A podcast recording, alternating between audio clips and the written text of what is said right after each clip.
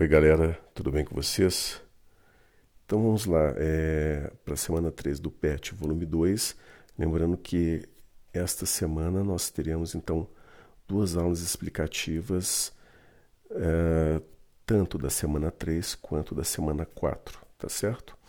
Então a gente tem aí na atividade que diz respeito ao poema da autora Mel Duarte, que se intitula Minha Condição.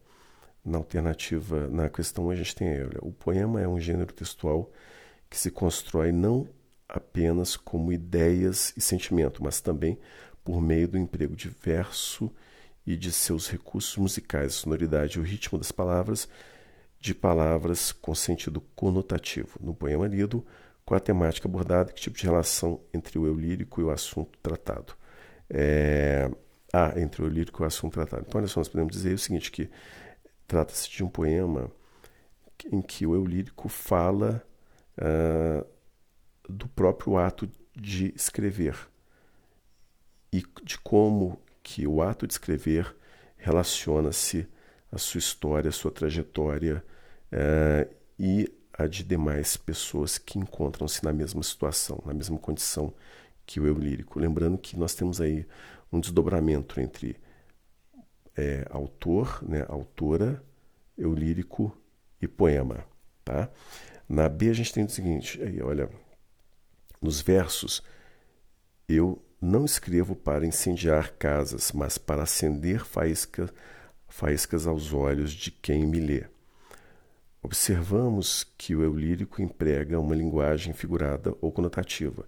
Qual o significado que acender faíscas adquire Nesse contexto, que figura de linguagem está presente nesse, nesses versos? Então, olha, é, quando a gente diz que a gente está com um brilho nos olhos, quer dizer que aquilo você está com alguma é, uma sensação bom, um bom sentimento, alguma coisa te despertou algo bom.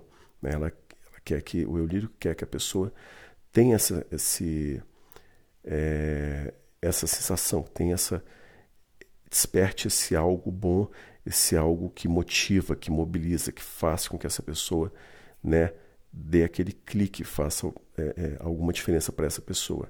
É, nesse caso, é, me parece que seja metonímia, porque quando ela diz de acender faíscas, a faísca provoca brilho. Né?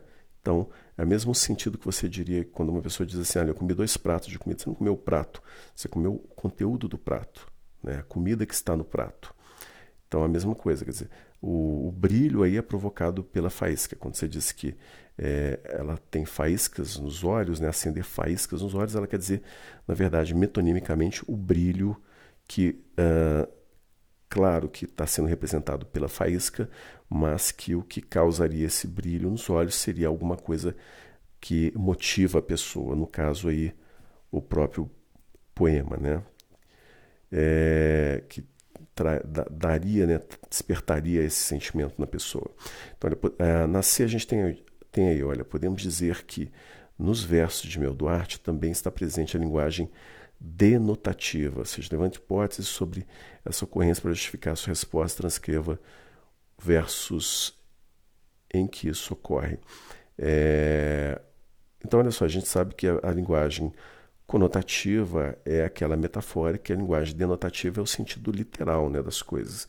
Quando ela diz lá que ela não escreve para obter sua aprovação, mas para registrar minha trajetória e de tantas mulheres negras que já foram silenciadas, olha, é literal isso, ela está escrevendo para registrar, não é, no, no, no papel, a, a história dessa dela, né, e de outras mulheres, tá certo? Então isso aí é sentido denotativo.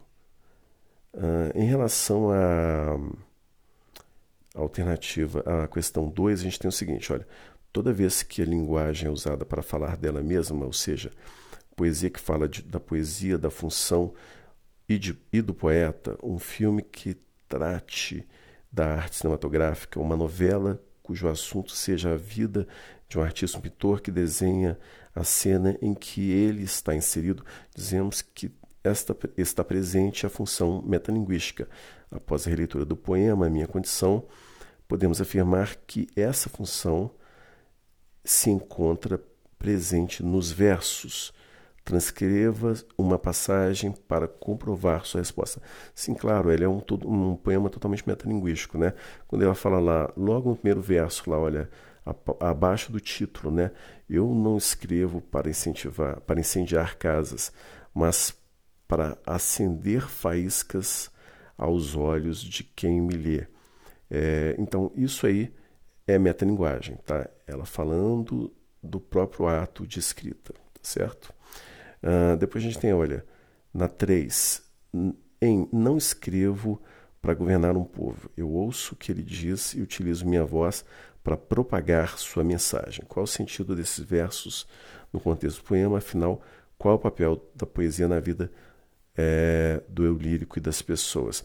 Então, ele está dizendo o seguinte: olha, não escreve para governar um povo, eu ouço o que ele, o povo, diz e utilizo minha voz para propagar sua mensagem. Então, ela está dizendo que ela, o que ela escreve é, uma, é, uma, é um tipo de arte, de literatura, é, de poesia de engajamento e que ela usa para poder representar né, a categoria dela, né, as pessoas que estão na sua mesma, que encontram-se na mesma condição que ela. Então é uma, é uma literatura, é uma poesia de representatividade, tá certo? Então afinal, é, então qual o sentido desse poema, desse, desse, desses versos no contexto do poema? Para dizer que ela escreve em nome dessas pessoas. E afinal, qual o papel da poesia no eu lírico? Para motivar, para transformar, para engajar as pessoas numa causa, tá certo? Por isso, engajamento. Então, olha só, o eu lírico, na a questão 4 aí, o eu lírico, no final do poema, volta-se para nós nos questionando. E você? Para que escreve? Utilize o espaço a seguir para responder essa questão. Você pode usar essas linhas aí para poder falar um pouquinho sobre uh, fazendo aí um exercício aí de tentar é, emular aí o que ela está fazendo no poema, né? Para que que, pra, por que que você escreveria se você fosse escrever um poema? Para que você para que você escreveria? O que que você, é, qual seria a sua causa? O que te motivaria e, e, e o que levaria você a querer motivar outras pessoas? a incentivar outras pessoas. Tá certo? É isso. Na 5 a gente tem aí, olha, após ler o poema, podemos afirmar que o lírico escreve com o propósito de revolucionar seu próprio cotidiano e de outras pessoas por acreditar nas palavras enquanto ferramenta de transformação social. Acredito que seja essa, acredito que seja essa a alternativa correta aí, ok? É, então é isso, pessoal. Continue acompanhando as aulas, fazendo PET e não deixem de fazer aí as atividades avaliativas, ok? Se puder, fique em casa em segurança. Um forte abraço e tchau, tchau.